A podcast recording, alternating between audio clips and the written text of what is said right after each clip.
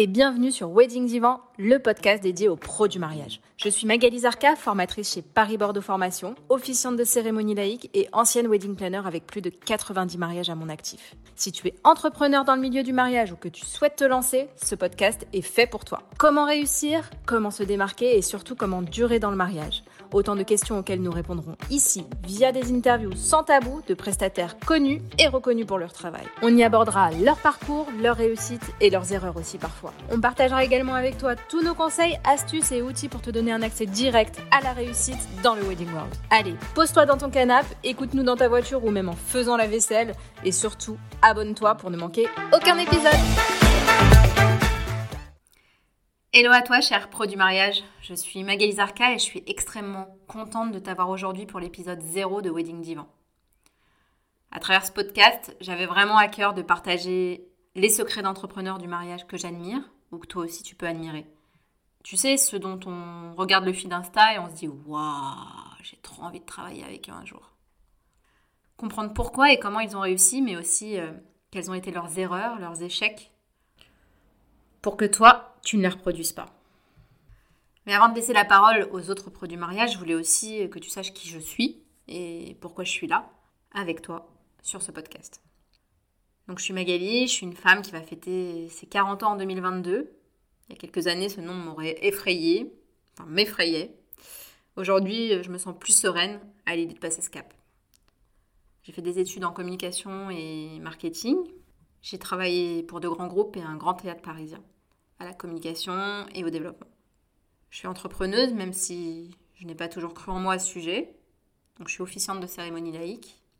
Mais pour tout te dire, à l'heure où je te parle, je suis toujours salariée d'une grande entreprise américaine qui fait des sandwichs à la demande. Donc si tu es connaisseuse ou connaisseur, je suis sûre que tu sais de quelle enseigne je parle. Bref, ma première boîte, je l'ai créée en 2012. C'était une agence de wedding planning. Je faisais aussi des cérémonies laïques à l'époque. J'ai fait beaucoup de mariages en 5 ans plus de 80. J'ai vécu des choses incroyables, rencontré des gens extraordinaires, que ce soit prestataires ou couples de futurs mariés. J'ai voyagé dans toute la France et même à l'étranger pour marier des couples passionnants.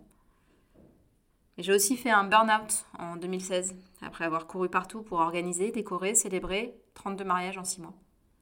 J'étais sur tous les fronts, j'étais aussi jeune maman et épuisée.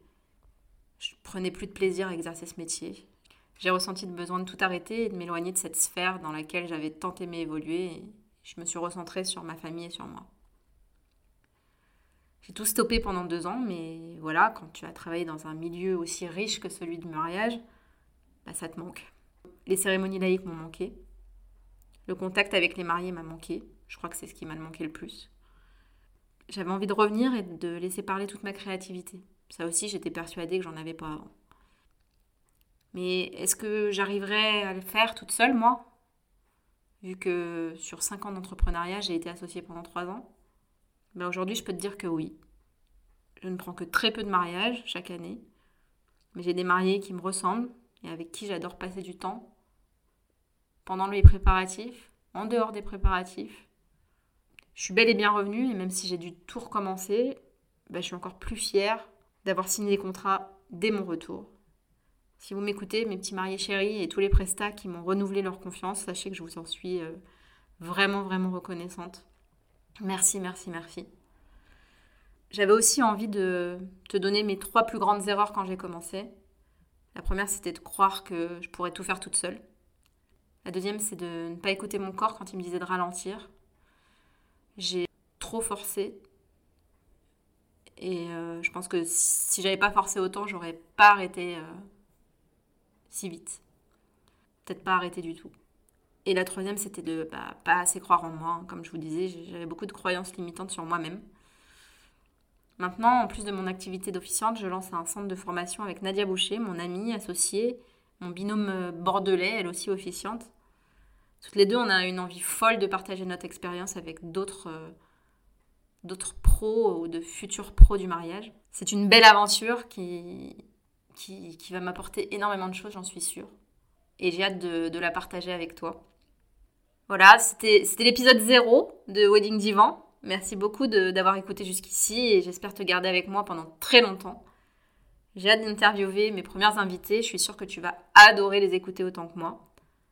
Mais bon, je vais arrêter de faire ma pipelette et je te dis à très vite pour l'épisode 1.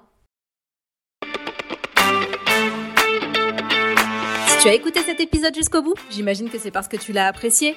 Alors n'hésite pas à le partager et à en parler autour de toi pour le faire connaître. Pour soutenir ce projet, tu peux aussi me laisser un avis sur Apple Podcast ou Spotify. Ça me fera super plaisir de te lire. Et si tu veux échanger en direct avec moi, n'hésite pas à nous rejoindre sur l'Instagram de notre formation avec Nadia Boucher, paris-bordeaux.formation au pluriel. Je te dis à très vite pour un prochain épisode.